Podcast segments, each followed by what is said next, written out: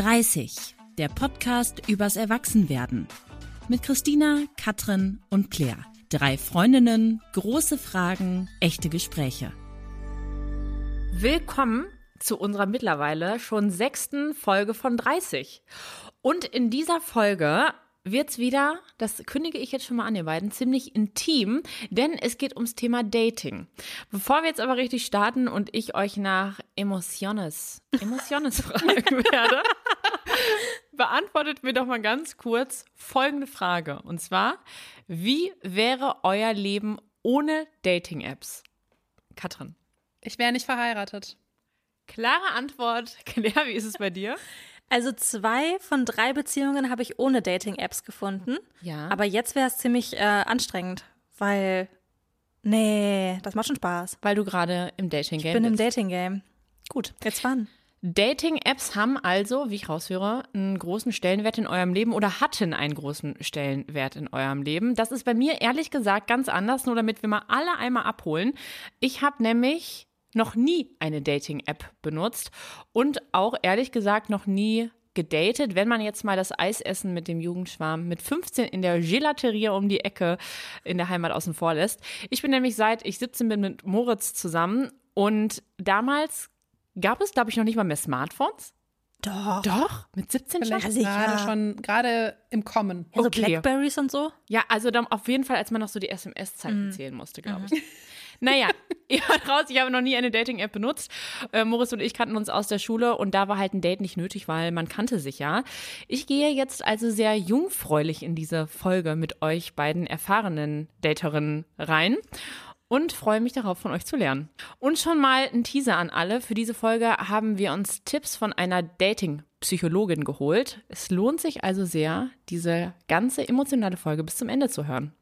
Jetzt starten wir aber mal ganz vorne. Für mich als Dating-Anfängerin, welche Dating-Apps habt ihr benutzt? Gibt mal eine kurze Einführung. Fang mal an, Katrin. Ich habe nur Tinder benutzt, weil Bumble gab es damals noch nicht. Okay. Ich habe früher auch Tinder benutzt. Das gab's ja auch tatsächlich nur damals.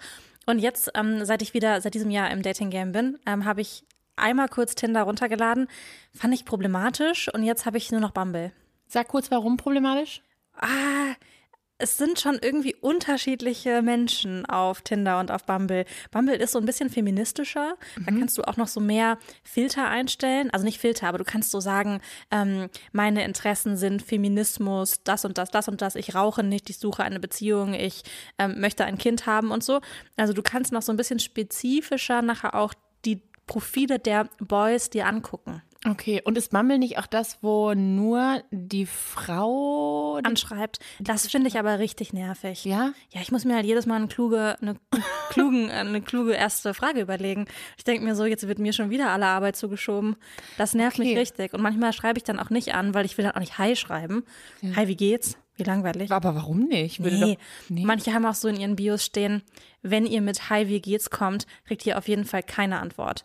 Wow. Oh, Ja, wow. es ist richtig. Also ich meine, ich hoffe, dass ich solche Leute auch nicht matche. Also natürlich tue ich das nicht. Ja. Aber ich finde das schon richtig nervig. Ist immer Pressure. Gut. Vielen Dank für diese kurze Einführung. Und du warst aber schon auch zu- zufrieden mit Tinder damals. Ähm, ich muss sagen, ich habe es jetzt nicht exzessiv genutzt, weil es relativ schnell einen Treffer gab. Der wievielte Okay. war denn der Wieland? So der zweite. Ehrlich? das ist voll romantisch. Deswegen. ja, Ja, ja. Über, limitierte Erfahrung. okay. Über eure Kennenlern-Story werden wir gleich noch reden. Aber lass uns mal beim Thema Dating-Apps bleiben, weil die gibt's ja noch nicht so super ewig. Ich habe nachgeguckt, Tinder gibt es seit 2012, was ich doch schon krass fand, also seit zehn Jahren. Und davor wart ihr ja aber wahrscheinlich schon auch analog unterwegs, es sei denn, ihr wart im Internet bei solchen Parship und Co-Seiten, aber ich glaube, dafür waren wir alle noch ein bisschen jung. Ne? Das war, mhm. Wie habt ihr also vor Dating-Apps gedatet und welche Art von Dating findet ihr besser? Also, meinen ersten Freund, der war aus meiner Schule. Der war ein Jahrgang über mir. Den habe ich abends beim Vortrinken kennengelernt, bevor wir auf eine Vor-Abi-Party sind. Das war ganz cool. Und meinen zweiten Freund, der ist aus unserem Freundeskreis. Der habe ich mir irgendwann nach den Semesterferien überlegt, dass ich jetzt den toll finde. Und dann habe ich das auch verbalisiert.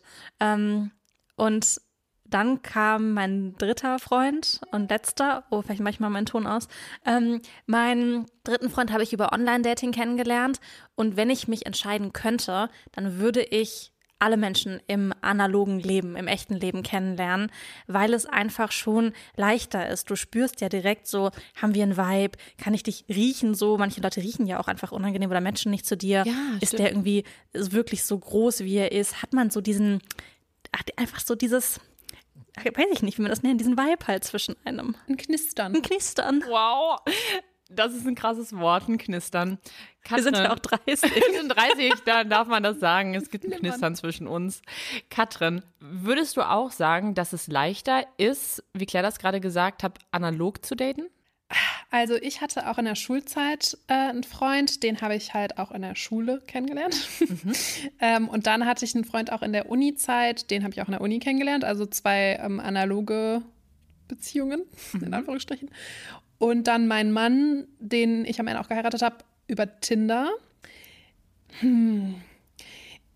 Ich weiß es nicht. Ich, ich kann, ich weiß es nicht. Ich fand es jetzt mit, ich hatte mit Tinder eine gute Erfahrung gemacht, deswegen finde ich es eigentlich, ähm, also ich finde, es erweitert halt den Kreis. Ja, voll. Ich hätte halt meinen Mann niemals im echten Leben kennengelernt, weil wir so unterschiedliche Situationen hatten, unterschiedliche Jobs, unterschiedliche Freundeskreise, obwohl wir in der gleichen Stadt waren, aber halt, also ich wäre dem niemals über den Weg gelaufen. Okay. Ja, und wenn du halt Schule und Studium und Ausbildung, Arbeitsplatz so abgegrast hast und so gesagt hast, okay, da ist jetzt niemand, der matcht und mit dem will ich zusammen sein, dann gibt es ja auch nicht mehr so viele Möglichkeiten, außer man geht es halt immer feiern und wir sind jetzt alle nicht so Partygirls. Nee. Deshalb ähm, ist es dann schon eine sehr komfortable Variante, jemanden kennenzulernen. Wobei ich letztens, ähm, da habe ich auf einem ähm, Event, einem Real-Life-Event, habe ich jemanden kennengelernt und das fand ich ganz toll. Und da dachte ich so, krass, ich treffe schon, ich habe dieses Jahr schon einige Leute im echten Leben auch kennengelernt, die ich gut fand, wo ich dann auch direkt sagen konnte, ich habe mich an dem Abend bestimmt mit zehn Leuten unterhalten und diesen einen Menschen fand ich gut. Und den jetzt so rauszufiltern im Online-Dating hätte nicht so gut funktioniert wie vor Ort. Okay, das sind also so die Vorteile, aber es gibt ja schon auch immer wieder dieses Vorurteil, ich mache es bei in Anführungszeichen Vorurteil, dass es durch Apps wie Tinder, Bumble und Co. weniger verbindlich ist. Findet ihr, das ist ein Vorurteil oder ist da wirklich was dran? Also in meiner Erfahrung kann Tinder auch sehr verbindlich sein.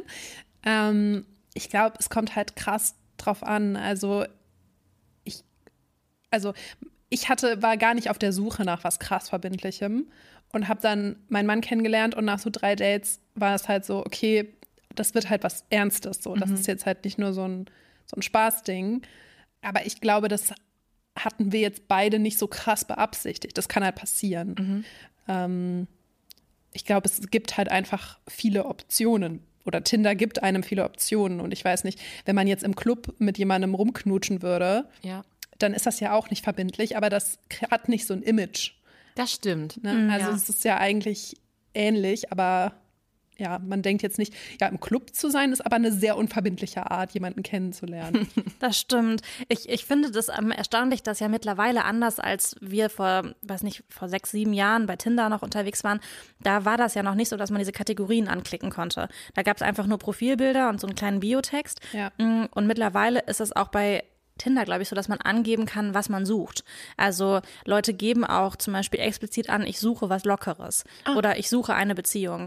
Meiner Erfahrung nach ähm, geben die wenigsten an, dass sie eine Beziehung suchen. Viele geben an, ich weiß noch nicht.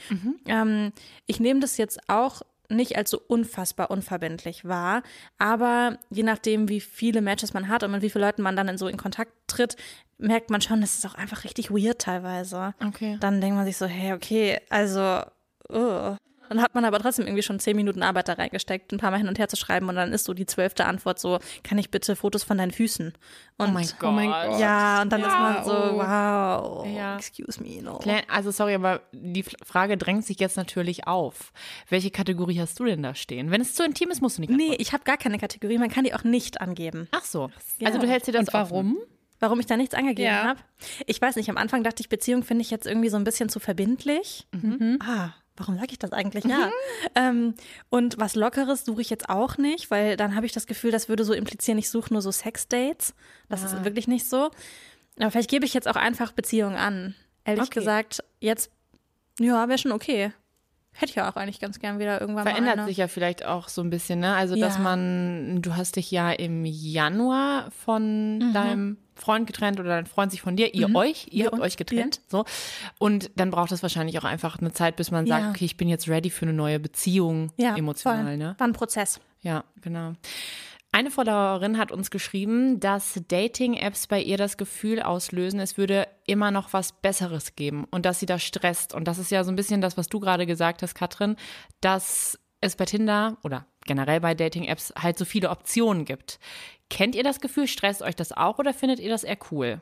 Boah, richtig schwierige Frage. Ich habe, ich weiß nicht, ob ich dafür für diese Frage so die Zielgruppe bin, weil ich habe halt meinen Mann kennengelernt und ich habe direkt nach dem Date gedacht, ja, das, den finde ich gut. Mein Strich drunter. Mein Strich finde find ich klasse, so nehme ich. Und dann habe ich das gar nicht mehr so krass hinterfragt und ich habe ehrlich gesagt auch nicht mehr aktiv dann weiter getindert, weil ich mir so dachte, ja, der ist, der ist ja voll cool und mit dem treffe ich mich jetzt erstmal weiter und mal gucken, was passiert. Also ich war gar nicht, also ich war nie so aktiv daran interessiert, noch mit mehr Menschen Kontakt zu haben. Ja, ich glaube, ich hätte das auch nicht so. Ich würde nicht denken, oder gibt es vielleicht noch jemand, der besser ist? Ähm, ich finde jetzt im Unterschied zu damals ist es schon so ein bisschen schwieriger, weil man einfach viel höhere Ansprüche hat beim Daten. Man hat halt so, oder ich habe so vor sechs Jahren jetzt noch nicht so gedacht, oh, du musst dich vielleicht auch schon ein bisschen mit Geschlechtergerechtigkeit äh, auskennen und vielleicht schon so ein paar feministische Ansprüche äh, oder ähm, Ansichten haben und so. Aber was ich schon merke, ist, dass man, oder dass ich manchmal, wenn ich so swipe, dann so da reinkomme, ich will eigentlich gar nicht mit denen schreiben oder mich mit denen treffen. Ich will einfach nur gucken, ob die mich auch matchen. Ich will nur kurz eine Bestätigung haben. Also so Selbstbestätigung. Ja, ja, und dann manchmal lösche ich das danach auch schon wieder, weil ich will, ich will einfach nur wissen, hätten die jetzt auch auf Ja geklickt. Ach krass. Ja, das ist manchmal auch, ein- ist, vielleicht ist es so der Mechanismus dahinter, Okay. dass man das will. Vielleicht kannst du heute Abend auch ein bisschen matchen. Soll, soll ich mir, ach für dich? Ja, ja. für dich. Soll ich mir auch einfach mal ein Tinder-Profil machen? Nee, du Nee, kannst okay. meins nehmen und das bisschen machen. Ja, ja, also ich habe tatsächlich auch noch nie so eine App wirklich in der Hand gehabt. Nee? Nein, ich hatte noch nicht mal mehr dieses klassische, wir sind besoffen auf einer Party, ich nehme mir mal das Handy von Claire und äh, mache einfach mal witzeshalber so, so ein Herz. Wir Mach mal feiern ja bald deinen Herzen, oder? Nee, oder Geburtstag. nach rechts, links. Ja, Ja, links nein, rechts ja. ja. Hm. Gut, da ist bei mir noch Potenzial. Ich freue mich über eine Einführung. Aber ich finde, wir müssen auch noch mal, wenn wir über Apps reden, über so einen Punkt sprechen, den ich persönlich irritierend finde. Und zwar war das ja, Katrin, bei euch voll die Erfolgsstory mit Tinder. Ihr seid jetzt verheiratet. Trotzdem habe ich oft das Gefühl, dass mir Leute erzählen, wenn ich frage, wie habt ihr euch kennengelernt? Und die sagen, ja, über eine Dating-App oder online, dass sie sich irgendwie dafür schämen. Und ich verstehe jedes Mal nicht, warum ihnen das so unangenehm ist. Mhm. Ich verstehe das auch nicht. Verstehe ich auch nicht, aber ich, obwohl, vielleicht hat es so ein bisschen was damit zu tun, dass man Tinder halt mit Menschen assoziiert, die halt nach einem schnellen Sexdate suchen. Und das ist halt so ein bisschen so ein schmuddeliges Image auch so ein bisschen gehabt. Also zumindest noch vor so fünf, sechs, sieben Jahren. Ich glaube, mittlerweile ist es noch viel krass gesellschaftlich akzeptierter. Ich kenne so viele Paare, die verheiratet sind, die sich über Tinder kennengelernt haben mittlerweile. Ja. Also, das ist einfach normal geworden. Aber wenn ich jetzt drüber nachdenke, als ich mich ähm, da angemeldet habe, irgendwann im Sommer, da habe ich am Anfang erst die bezahlte Version runtergeladen, weil in der bezahlten Version konnte die andere Person quasi, oder konnten andere Menschen nicht sehen, dass ich da angemeldet bin, außer ich matche die. Und das hatte bei mir schon was so mit Scham zu tun. Ich wollte nicht, dass andere Leute wissen, dass ich so Online-Dating mache. Und Weil, ja, weiß ich nicht. Vielleicht, weil das irgendwie so needy wirkt. Als Ach würde man so, jetzt irgendwie jemanden verzweifelt suchen mit Ende 20 oder so. Und dann dachte ich so, nee, ähm, bin ich dann lieber so quasi unsichtbar da unterwegs. Und dann nach einem Monat dachte ich so, ach komm, ist mir jetzt die 35 Euro auch nicht wert. Ist mir doch egal, wenn Leute das wissen. 35 Euro. Ja, du hast dann aber auch so ein paar extra Funktionen. Du kannst jetzt zum Beispiel, Wow. ja, du bist dann zum Beispiel sichtbarer als alle anderen. Aha. Aber ich, also ehrlich gesagt, auch völlig unnötig. Okay. Ich habe es nur gemacht, damit man halt nicht sieht, dass ich da bin, was aber halt auch total bescheuert ist, weil es ist ja eigentlich überhaupt nicht mit Scham verbunden. Ich meine, Aber vielleicht musstest du dich auch einfach erstmal wieder reingrooven. ja, stimmt. Das war ja auch eine extreme Situation, Ja, stimmt. Ja. muss man ja auch mal so sagen. Ja. Ich frage, also ich denke mir immer so, das ist für mich genau das Gleiche, als wenn mir jemand erzählt, wir haben uns auf der Arbeit kennengelernt. Finde ich genauso wenig oder doll spektakulär. Also es ist halt einfach Ja. nur eine Art, sich kennenzulernen. Und was wären wir ohne Dating-Apps während Corona? Oh ja. Also da hatte man ja gar nicht die Möglichkeit, sich irgendwo anders kennenzulernen, außer beim Spaziergang draußen. Ja. Dann bist du die lonely Person, die da alleine rumläuft. Ähm, aber da spricht man sich ja auch nicht an. Ja, okay, wo wir schon bei Erfahrungen sind mit Dating-Apps oder generell mit Dates, die hattet ihr ja schon auch beide. Was war euer überraschendster, euer weirdester, euer schönster, euer besonderster Dating-Moment? Ich gebe euch noch ein paar Minütchen, um darüber nachzudenken. In der Zwischenzeit lese ich mal ein paar Antworten aus unserer Instagram-Community vor. Die hatte ich nämlich auch gefragt und da sind so witzige Dinge zusammengekommen, die müssen wir unbedingt teilen, wenn diese Folge hier Unbedingt. äh, online ist. Und zwar fand ich ganz, ganz toll, dass, da habe ich uns sehr drin wiedererkannt. Mich hätte er damit gehabt. Er fängt aus dem Nichts an, auf der Gitarre ein Lied der Backstreet Boys zu Oh mein Gott, da würde ich einen Heiratsantrag machen. Ja, oder?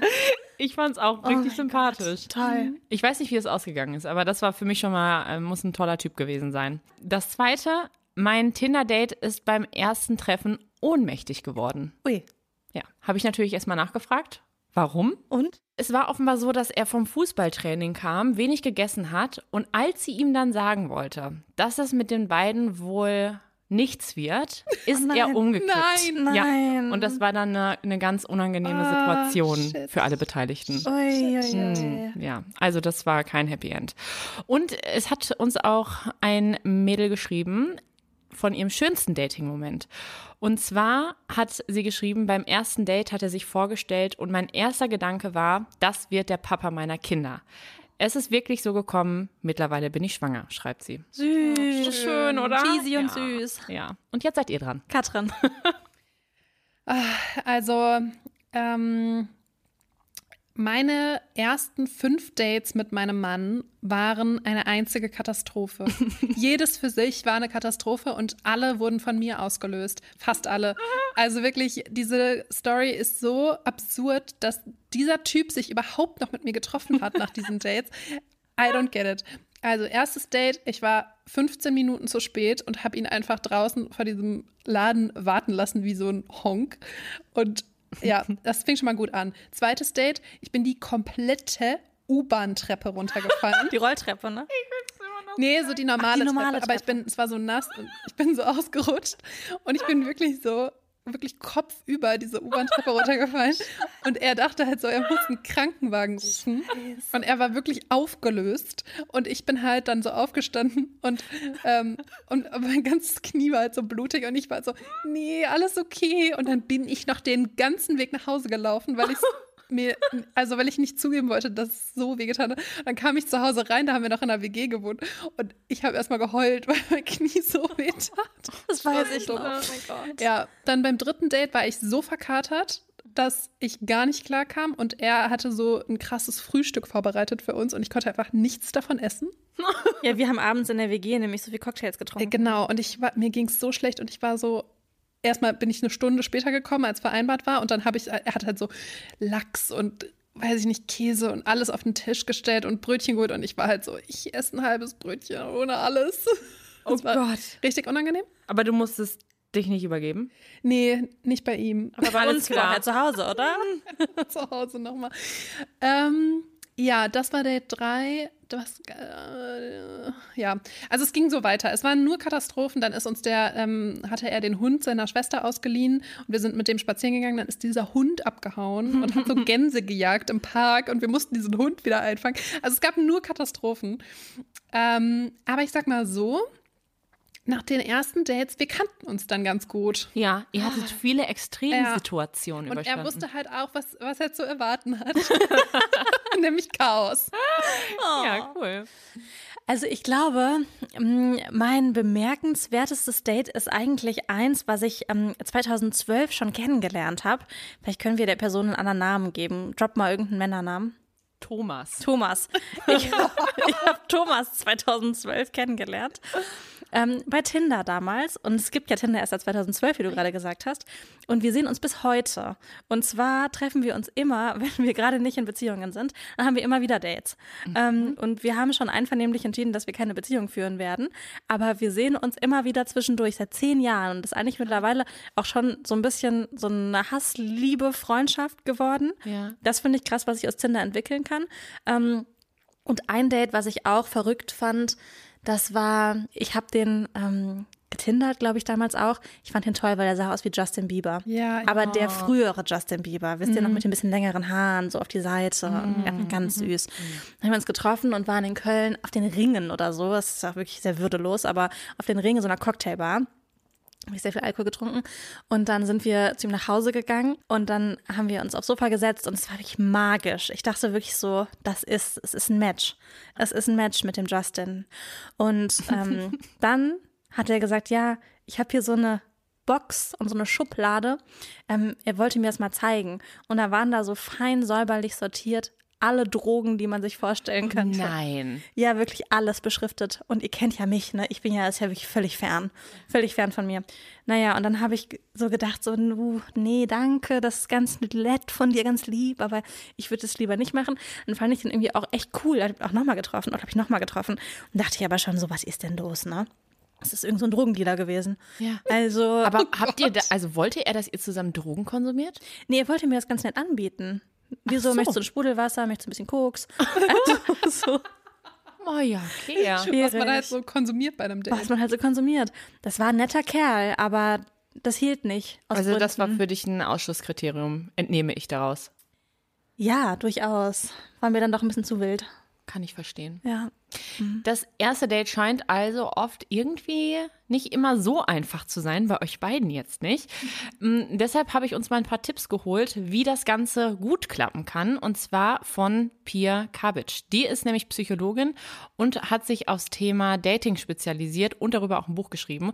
Und auf ihrem Instagram-Account Dating-Psychologin gibt sie Tipps und Fakten und ich habe sie für diese Folge gefragt, ob sie uns und unserer Community drei Tipps fürs erste Date geben kann. Der erste Tipp ist, zieh auf jeden Fall ein Outfit an, was du auch bei einem Abendessen mit deinen Freundinnen anziehen würdest. Das Wichtigste beim Dating ist nämlich, dass man ganz man selbst ist. Der zweite Tipp ist, ähm, verabredet euch oder verabrede dich an einem Ort, an dem du dich wirklich wohlfühlst. Und ganz ehrlich, ich kenne das, jetzt gerade wenn es wieder draußen kalt wird, dann denkt man sich so, boah, am einfachsten wäre es doch jetzt eigentlich, wenn die Person einfach zu mir nach Hause kommt. Aber da muss man wirklich an seine Sicherheit denken und auf jeden Fall die andere Person erstmal an einem öffentlichen Platz abchecken und wenn man denkt, okay, ja, ist alles sicher, alles gut, dann kann man die Person immer noch zu sich nach Hause einladen. Und äh, drittens, alle vermeintlichen Regeln, die man so übers Dating in irgendwelchen Frauenzeitschriften oder auch auf Social Media gelesen hat, sollte man einfach vergessen. Jedes Date ist super individuell. Es geht halt hier wirklich so die Devise, alles kann, nichts muss, mach das, was sich für dich gerade richtig anfühlt und äh, achte natürlich auch ein bisschen auf die Körpersprache der anderen Person. Aber wenn einem das total wichtig ist, ähm, über den Kinderwunsch zu sprechen und die Situation es gerade hergibt, wenn man gerade eh voll den Deep Talk führt, dann spricht überhaupt nichts dagegen, auch solche Themen anzusprechen und abzuchecken, ob man da ähnliche Vorstellungen hat. Claire, Pierre rät ja, dass man ganz man selbst sein sollte. Und mhm. du hast uns mal erzählt, dass Dating für dich irgendwie eine riesige Selbstmarketing-Aktion ist oder sich das Ganze zumindest manchmal so anfühlt. Und damit bist du auch nicht alleine. Es haben uns echt auch einige Follower und Followerinnen geschrieben, dass sich Dating für sie oft auch anfühlt wie so ein Bewerbungsgespräch. Mhm. Nimmst du das auch so wahr und wie sehr verstellst du dich beim Daten oder in den Profilen? Gibt es ja vielleicht so die größte Dating-Lüge?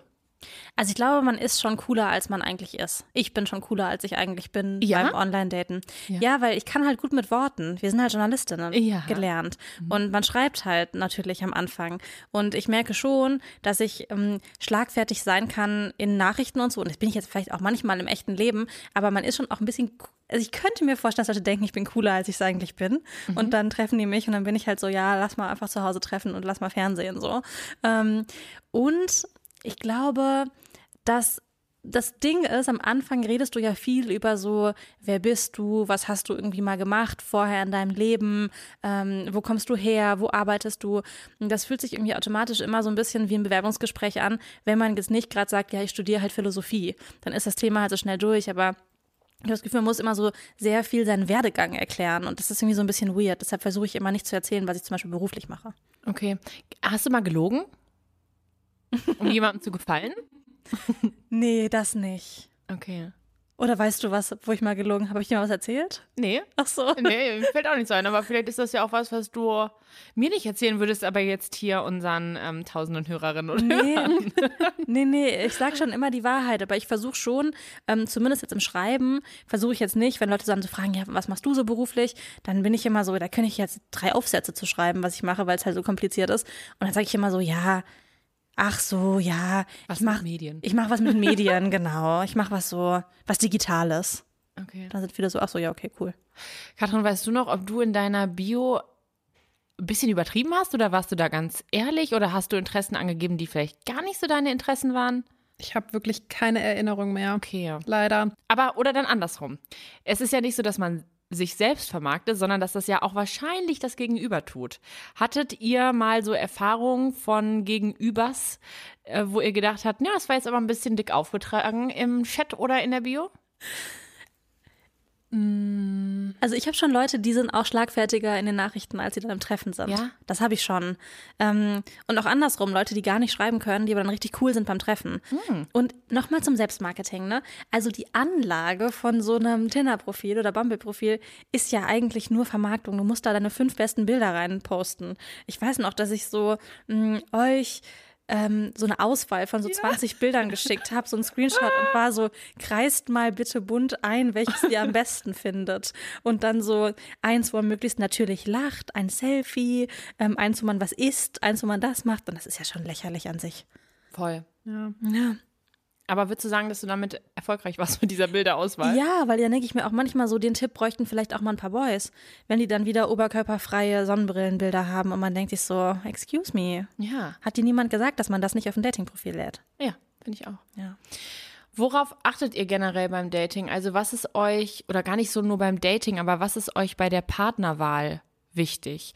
Katrin, nach deinem ersten Date mit deinem Mann hast du Claire direkt eine Analyse bei WhatsApp geschickt. Natürlich hast du das. Und das Ganze gibt es sogar noch als Screenshot und daraus lese ich ausschnittsweise vor. Du schreibst, er war echt sweet, mega nett und zuvorkommend und lustig und auch schlau und gut aussehend. Und dahinter ein richtig begeistertes Emoji. Dein Mann hat damals also auf vielen Ebenen Eindruck hinterlassen.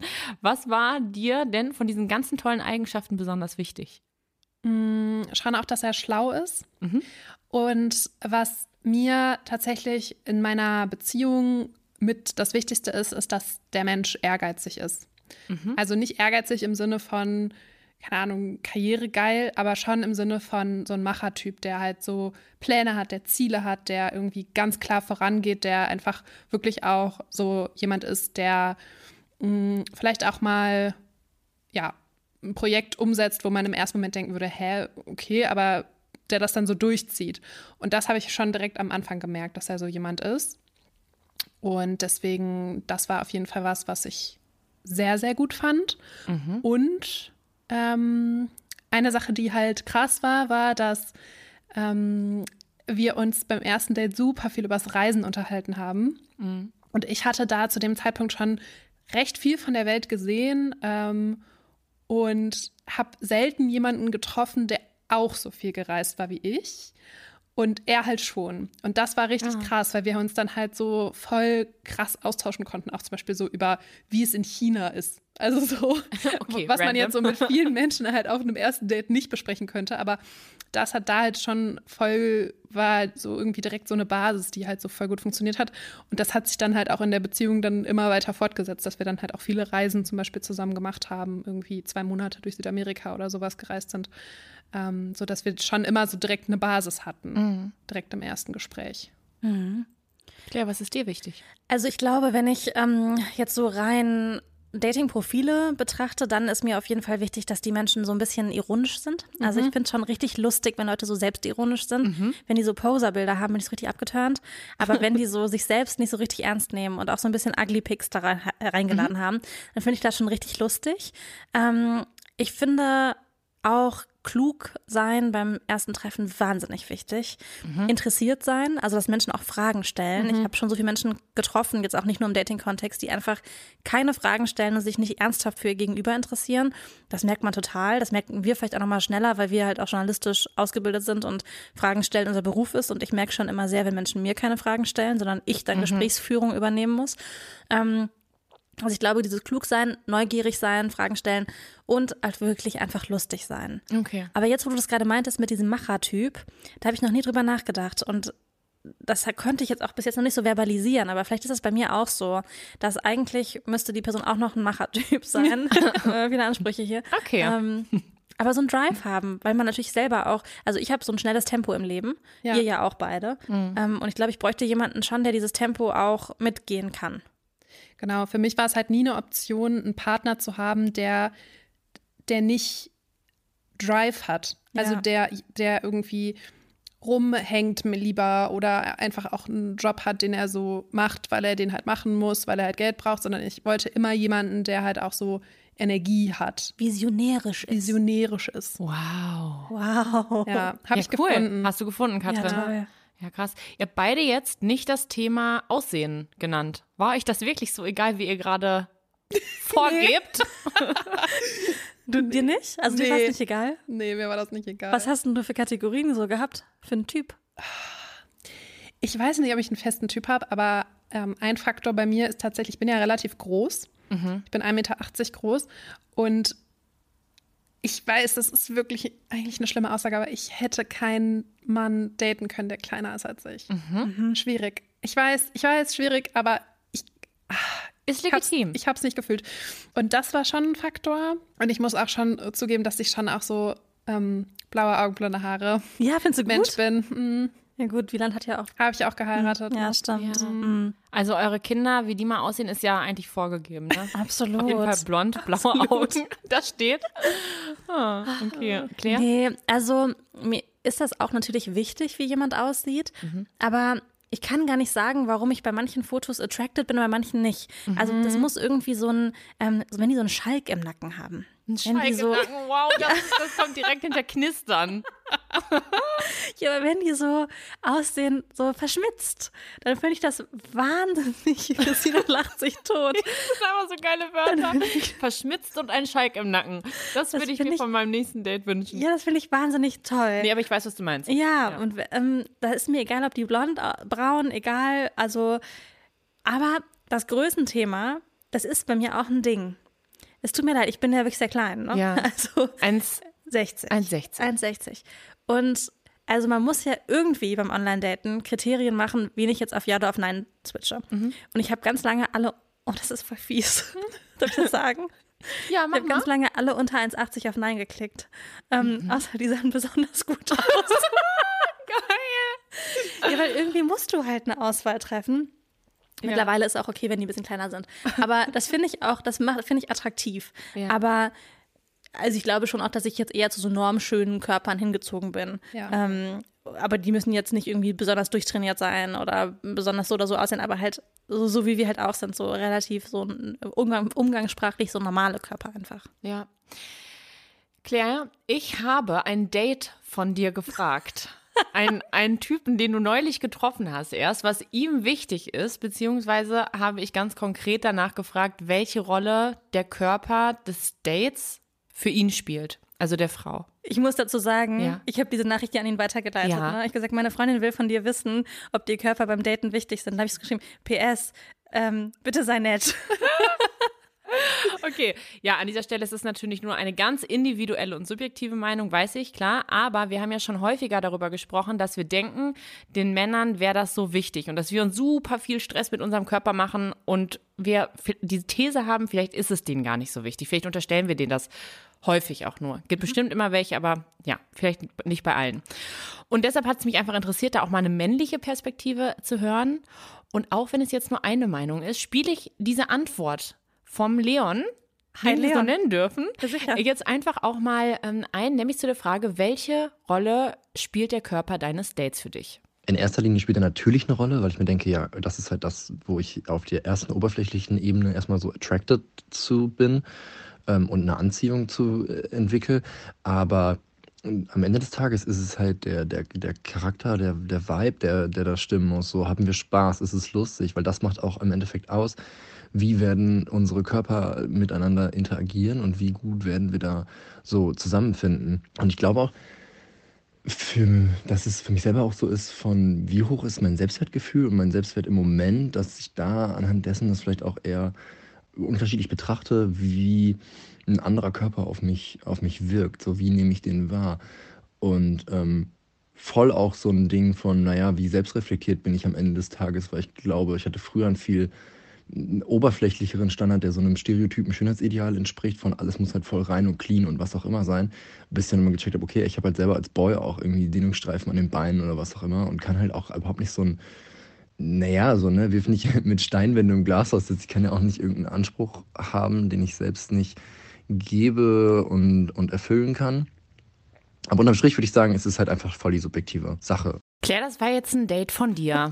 Hast du das auch so wahrgenommen, dass Körper nicht so die krasse Rolle spielen? Ja, voll. Also, mh, ich glaube, es hat sich bei mir auch verändert über die Jahre. Ähm, vielleicht, weil ich auch selber nicht mehr so streng mit mir bin ähm, und meinen Körper einfach schön finde, wie der ist. Auch, und, und der ist auch normschön. So, ich habe so eine Kleidergröße 38, so alles gut. Ähm, aber ich bin nicht mehr so, oh mein Gott, ich muss jetzt eine Diät machen, ich muss Sport machen, da habe ich einen Dehnungsstreifen, da habe ich Zellulite oder so. Ähm, und weil ich mit mir selber so ein bisschen gnädiger bin, bin ich das auch mit anderen. Das deckt sich ein bisschen mit dem, was Leon gesagt hat. Ähm, und das spielt tatsächlich für mich auch so in der Interaktion mit einem Mann dann auch so eine untergeordnete Rolle. Wenn es nämlich diesen Vibe gibt, von dem ich auch vorhin gesprochen habe, dann ist das irgendwie so ein bisschen egal, wie der Körper jetzt genau oder wie perfekt dieser Körper ist. Ihr seid ja auch neulich, hattet ihr mal ein Date im Sommer, als es noch sehr warm war, an einem See. Das erste Date am See. Das erste war das auch, Ja, ne? ja. Hast du dir da überlegt, oh mein Gott, was ziehe ich jetzt an? Und oh Gott, jetzt bin ich halbnackt vor dem? Ja, wir haben irgendwie so um, Viertel nach sieben darüber gesprochen, dass wir so um Viertel vor acht unser erstes Date haben, also abends. Das war sehr spontan und ich war auch so nicht, gedu also nicht geduscht und hat so meine Haare nicht gewaschen und so. Ähm, und das ist ein bisschen too much information. ähm, naja, und dann sind wir, hab ich meinen Badeanzug ange angezogen und dann sind wir losgefahren. Und dann war es ja zugegebenermaßen auch sehr schnell dunkel. Aber ähm, ich hätte das früher im Leben nicht gemacht. Im Leben nicht hätte ich jemanden vorher getroffen äh, beim ersten Date und wäre mit der Person schwimmen gegangen. Aber ich dachte halt so, ja, nö, was soll passieren? Also macht jetzt nicht so viel Gedanken und dann habe ich es einfach gemacht. Und es war voll gut. Cool. Bei dir ist es jetzt ja schon ein paar Jahre her, äh, das Date mit deinem Mann, Katrin. Aber hast du das noch im Kopf, ob du dachtest, sehe ich gut genug aus? Ich weiß, dass ich auf jeden Fall vorher in unsere ähm, WhatsApp-Chat so ein Bild geschickt habe von meinem Outfit und so geschrieben habe, so ähm, ist das datefähig? Oh, was hattest du denn an? So ein ja, weißes Oberteil mit so einer Jacke und einer Jeans, also auch richtig, also Normales richtig und Outfit. special. Ähm, also ja, ich habe mir schon Gedanken gemacht. Man muss aber natürlich auch sagen, das ist halt sechs Jahre her. Da waren wir halt auf jeden Fall auch noch jünger. Aber das war auch eine ziemlich spontane Aktion und ich habe jetzt auch nicht tagelang ein Outfit geplant und keine Ahnung was, sondern es war auch eher so, sollen wir heute Abend was machen und dann, ja. Und würdet ihr sagen, dass sich das im Gegensatz zu den vielleicht vor, vor zehn Jahren, als ihr gedatet habt, verändert habt, das Thema Körper, als welche Rolle das spielt beim Daten? Für uns selber jetzt? Ja. Boah, für mich hat sich das voll verändert. Ähm, ganz anderes Selbstbewusstsein zu haben und zu wissen, dass es mir bei einer anderen Person auch nicht mehr so wichtig ist, sondern dass halt so Dinge wie Humor oder Intelligenz oder zumindest so kluge Gespräche, kluge Gedanken, dass die viel, viel wichtiger sind. Ich glaube, ich war selber auch viel, also früher viel oberflächlicher, was das Thema angeht. Und du sagst ja auch immer, das liebe ich auf das Thema bezogen, take it or leave it. Mhm. Das finde ich so cool, weil es ist ja wirklich, wenn es dir nicht gefällt, dann okay, halt nicht. Ja. Aber es sollte einfach auch nicht so eine große Rolle spielen. Voll. Ja, und wenn jemand auch zum Beispiel ein Problem jetzt mit meinem Körper hätte beim Daten, das wäre ja auch auf gar keinen Fall eine Person, mit der ich ein Leben verbringen will. Wenn ich mir vorstelle, dass die Person es stört, dass ich Dehnungsstreifen an meinen Oberschenkeln habe, Gott, was für ein trauriges Leben hätte ich denn dann, wenn ich jetzt immer versuchen würde, die wegzubekommen oder immer das Gefühl hätte, so, oh mein Gott, jetzt muss ich mehr Sport machen. Also ich glaube tatsächlich auch eine Person, die wahnsinnig durchtrainiert ist und so einen ultra krassen Körper hat, das finde ich bewundernswert dafür, dass die Person irgendwie so ähm, viel Disziplin hat und sehr viel Sport wahrscheinlich macht, sich gut ernährt. Aber so bin ich halt nicht. Das bin ich nicht. Und mit so einer Person mein Leben zu verbringen, weiß ich auch gar nicht, ob das so gut funktionieren könnte, weil mein Körper sieht halt so aus, wie er aussieht, weil Sport und Ernährung nicht meine oberste Priorität im Leben sind. Und das sagt vielleicht auch schon viel aus, wenn man selber halt nicht so einen Fokus auf Sport hat, ob man dann im Leben auch so gut zusammenpasst. Voll. Wir haben jetzt viel auch über eure Momente, eure tollsten Momente geredet. Was würdet ihr sagen, sind für euch aber richtige No-Gos? Wo ihr sagen würdet, sorry, aber ich breche dieses Date ab oder das wird auf keinen Fall was mit uns. Ich ziehe es jetzt aber noch den Abend lang durch. Ich hatte mal ein Date mit einem Typen, der hat die ganze Zeit telefoniert. Was? Zwischendurch. Während des Dates? Mhm. Das war richtig, richtig verrückt. Ähm, das ist super lange her. Also acht Jahre locker. Aber wir haben uns halt so getroffen. Oh, ich weiß gar nicht mehr, wo ich den kennengelernt habe. Ich glaube mal irgendwann in der Uni oder so. Ich weiß es nicht mehr genau. Auf jeden Fall, wir haben uns so getroffen und dann wurde der halt angerufen. Und dann hat er einfach so mit irgendeiner anderen Person telefoniert. und ich saß halt so da und war so, okay, Okay. cool. Und also es war richtig random. Da bin ich auch gegangen dann irgendwann. Das war, klingt nach einem richtig krassen No-Go. Ciao. Ja, wirklich. Das wäre auch ein No-Go für mich. Oder jemand, der die ganze Zeit so am Handy rumhängt. Oder so. Oder Drogen Oder Drogen. anbietet. Drogen anbietet. Das war auch ein No-Go. Ähm, das sind aber eher so Indikatoren, dass es einfach nicht passt. Also wenn jemand so krank viel Sport macht oder so Drogen nimmt oder so, dann bin ich so, ja, okay, ist einfach nicht mein Lifestyle. Aber es wäre jetzt nicht so direkt eine Red Flag, wo ich gehen würde. Ich glaube, das wäre eher, wenn eine Person so super sexistisch ist oder so ähm, in, in den Themenbereichen so Geschlechtergerechtigkeit, Feminismus und so, da erwarte ich jetzt nicht von der Person, dass die so weit ist wie wir, weil wir uns ja auch jahrelang damit beschäftigt haben. Ähm, aber ich erwarte zumindest so ein gewisses Maß an Reflexion, was so manche Themen angeht und jetzt nicht so Macho-Aussagen, wo ich mir so denken würde, puh, okay, weiß ich nicht, schwierig. Da würde ich schon gehen. Und natürlich auch solche Sachen wie, jetzt muss man, glaube ich, nicht drüber sprechen, dass wenn jemand irgendwie politisch so ein bisschen schwierig eingestellt ist, dass man dann auch sagt, so, okay, nee. Ja, ja, ja, klar. Das ist, ähm, glaube ich, wirklich eine krass rote Linie, wenn da solche Sprüche kommen würden. Würde ich, glaube ich, auch aufstehen und gehen. Mhm. Aber wie würdet ihr das machen? Was hast du damals gesagt, Katrin? Würdest du einfach sagen, ich würde jetzt gerne abbrechen? Ich Stop, stop, Timeout. Ähm, ich habe einfach gesagt, ich muss los. Gut. Ich habe gesagt, ähm, ja, hab gleich noch einen Termin. Ich gehe jetzt mal. Ciao. Du bist ja eh am Telefon. Muss mal kurz, ich habe einen Call. Ich muss jetzt leider gehen. Ja. Ich frage mich das schon manchmal, weil ich habe bestimmt irgendwann auch nochmal Dates, wo ich dann auch abbrechen möchte. Würde man dann sagen, du ehrlich gesagt passt einfach nicht? Ja, ich würde das, Gehen? ich finde immer Ehrlichkeit wert am längsten, Ja. weil ganz ehrlich, du willst die Person sowieso nie wiedersehen. Ja, ist so. Und dann ist halt auch scheißegal, ob die das blöd findet oder nicht, weil wenn du in der Situation nicht happy bist, warum dann durchziehen? Voll. Warum dann deine Lebenszeit damit verbringen, Zeit mit jemandem zu verbringen, der total bescheuert ist? Ja, ist so. Also auf gar keinen Fall. Das haben uns tatsächlich auch einige geschrieben. Wie komme ich dann oder wie sage ich, dass es nicht passt? Vielleicht sollten wir mal eine extra Folge zum Thema Dating mit Pia machen. Pia, Ja, an dieser Stelle. Wenn du dir das vorstellen kannst, dann melde dich doch nochmal bei uns. So, aber jetzt mal Butter bei die Fische. Claire, du wirst bald 30. ja. Setzt dich das beim Daten unter Druck? Einige aus der Community haben geschrieben, dass sie das in dem Alter so empfinden und immer im Hinterkopf haben beim Date, der muss es jetzt aber wirklich sein. Das habe ich noch nicht gedacht dieses Jahr. Vielleicht, weil das aber auch noch so frisch ist mit meiner Trennung. Also es ist jetzt ja auch erst Anfang des Jahres gewesen und ähm, ich habe nicht das Gefühl, dass ich jetzt irgendwie in den nächsten drei, vier, fünf Monaten jemanden kennenlernen muss, der dann so der Mann meines Lebens ist. Ähm, Trotzdem habe ich nicht mehr diese Unbeschwertheit, die ich vielleicht mit Anfang 20 hatte, wo man so war, ach ja, machst du mal hier, machst du mal da, triffst du mal die Person, das ist vielleicht da mal was für drei Monate, da mal was für fünf Monate. Also ich glaube, schneller beim Daten habe ich so das Gefühl, okay, die Person ist es nicht. mhm. aber ich finde die trotzdem cool und sehe die noch ein paar Mal, aber mhm. schon mit dem Wissen, die ist es nicht. Oder die Person ist es, da möchte ich irgendwie all in gehen. Ähm, ich glaube, zu diesem Punkt komme ich einfach schneller. Aber ich bin noch nicht gestresst. Frag mich vielleicht noch mal in zwei Jahren. Okay. Dann vielleicht. Ja. Aber jetzt gerade bin ich noch so recht happy, weil ich es auch echt bereichernd finde, wie viele Menschen ich dieses Jahr kennengelernt habe, ja, die noch mal so ganz neue Perspektiven mir gegeben haben. Ja, es gibt natürlich schon, habe ich auch gerade gesagt, Frauen, die uns einfach auch geschrieben haben, Thema Kinderkriegen auch, dass sie diesen Druck jetzt empfinden. Und deshalb habe ich Pia jetzt auch nochmal gefragt, wie man beim Kennenlernen den Druck rausnimmt, den Partner fürs Leben finden zu müssen oder auch finden zu wollen. Um sich von dieser Erwartungshaltung und diesem Druck, der damit dann auch einhergeht, zu lösen, ist es, würde ich zumindest sagen, wichtig, sich über die folgenden drei Dinge bewusst zu werden. Und zwar einmal, ja, es ist total schön, in einer Beziehung zu sein, gerade wenn man sich das wünscht, vielleicht auch sogar schon länger wünscht. Aber man braucht keinen Partner im Leben, um glücklich zu sein und um eine gute Zeit zu haben.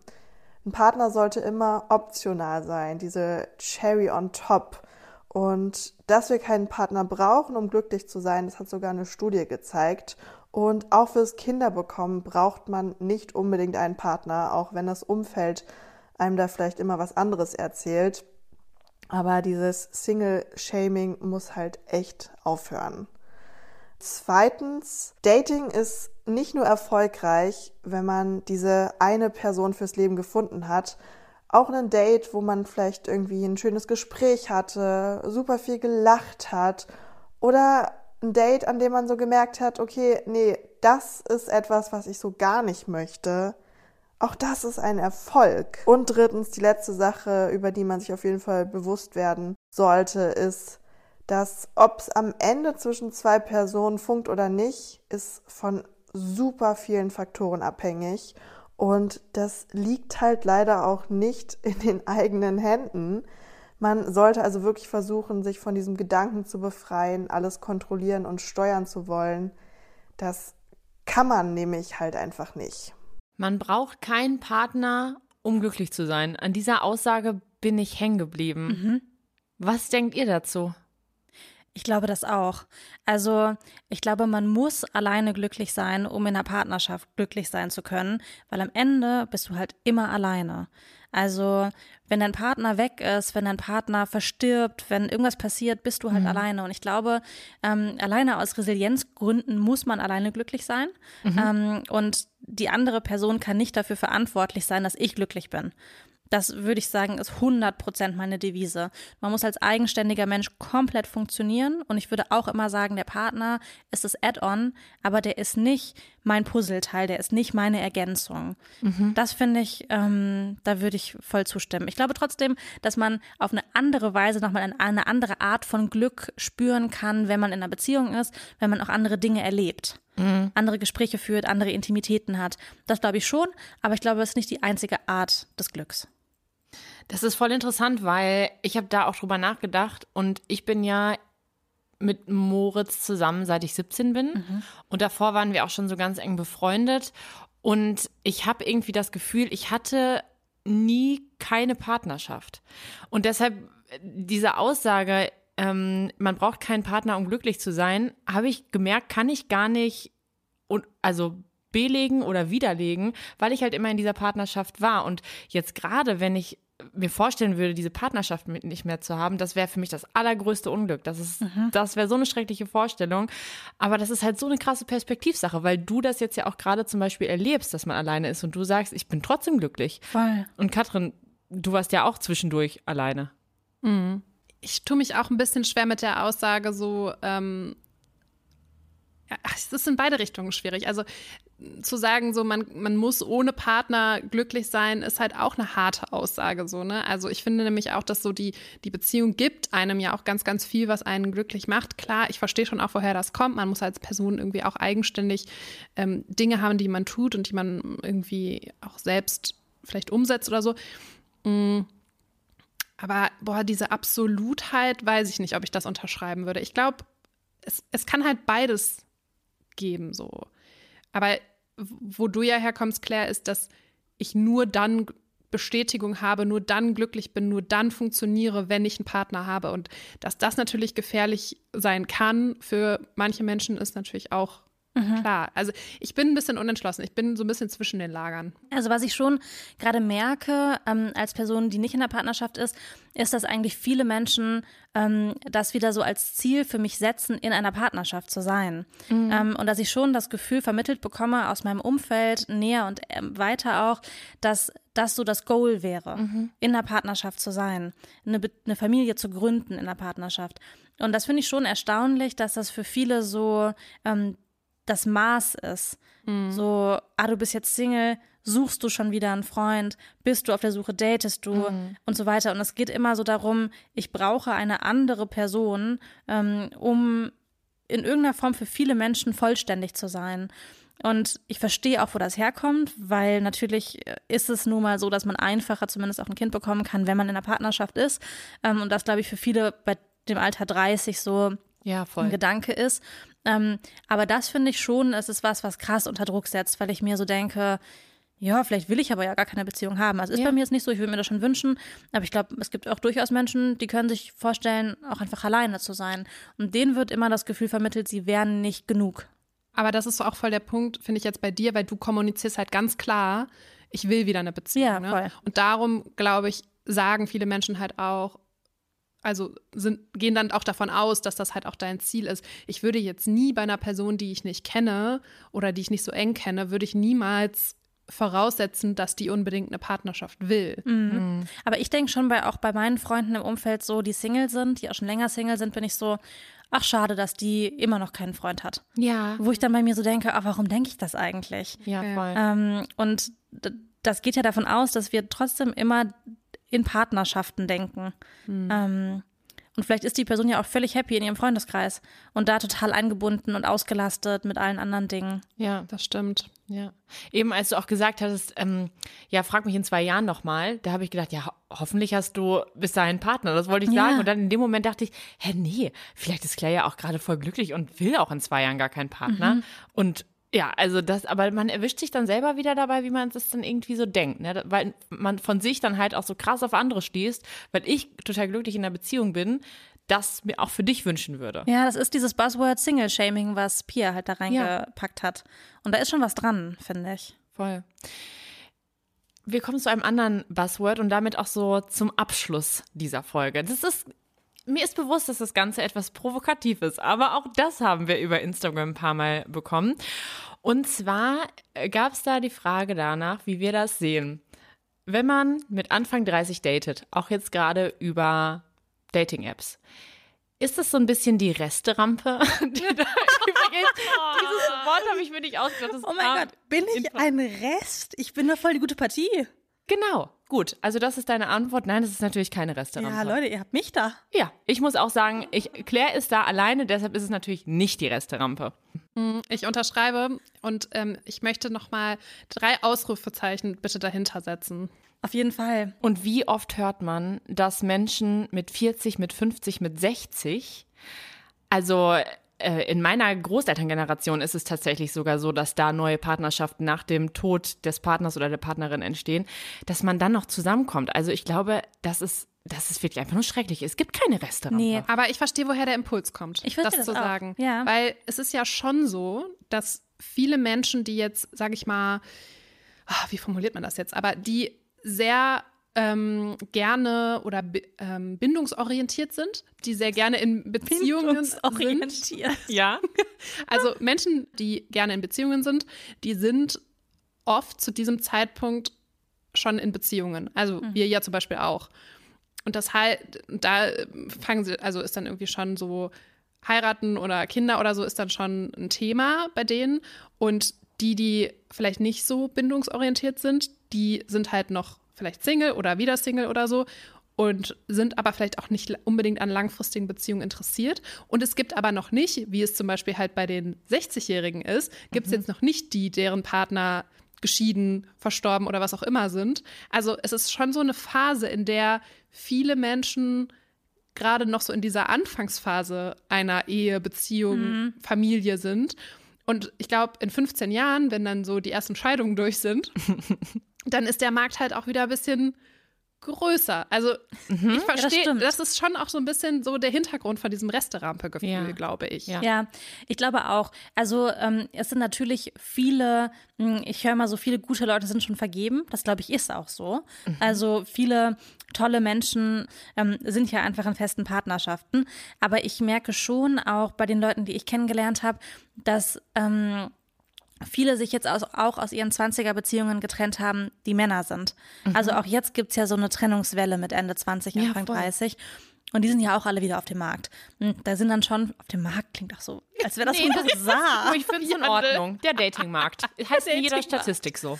Ja, und da, ich habe schon auch einige getroffen, die gerade frisch, äh, frisch getrennt sind, noch nicht wieder bereit sind für was Neues. Aber irgendwann sind die das ja auch wieder. Plus, ich glaube, es kommt auch krass auf so Lebenssituationen an. Also, manche sind ja auch mit Ende 20 erst fertig mit dem Studium, ähm, wenn die irgendwie Medizin gemacht haben oder Jura oder so. Und dann sind die vielleicht jetzt auch irgendwie in einer neuen Stadt und suchen auch nochmal neue Bekanntschaften oder Freundinnen, Partnerschaften. Also, ich glaube, man kann das nicht so wahnsinnig verallgemeinern. Nee. Wir halten fest, Restaurant ist völlig übertrieben. Das Wort streichen wir aus unserem Wort. Ja, das, Ja. also alle bitte. Aber hallo. Und ähm, im Gegenteil, der Markt ist, würdest du jetzt ja auch sagen, aus deiner äh, Erfahrung, auch in den Dating-Apps, da ist einiges los. Also man kann es auch als Chance nehmen, Ende Ja. 20, Anfang 30 zu daten. Damit sind wir am Ende dieser doch etwas längeren Folge, aber es ist einfach auch ein Thema, was sehr zentral ist im Leben. Liebe, Partnerschaft und Co. Und die nächste Folge, das kündige ich an dieser Stelle einfach schon mal an. Die wird auch ziemlich deep und vielleicht auch noch ein bisschen emotionaler. Wir reden nämlich über ein Thema, was uns, je älter wir werden, immer mehr beschäftigt. Es geht um das Thema Krankheit, Tod und Trauer, aber auch um Happy Ends. Das sage ich auch schon mal. Und wir freuen uns, wenn ihr auch dann wieder dabei seid. Nächsten Sonntag. Aber sagen an dieser Stelle erstmal Tschüssi. Bis dahin, ciao. Tschüss.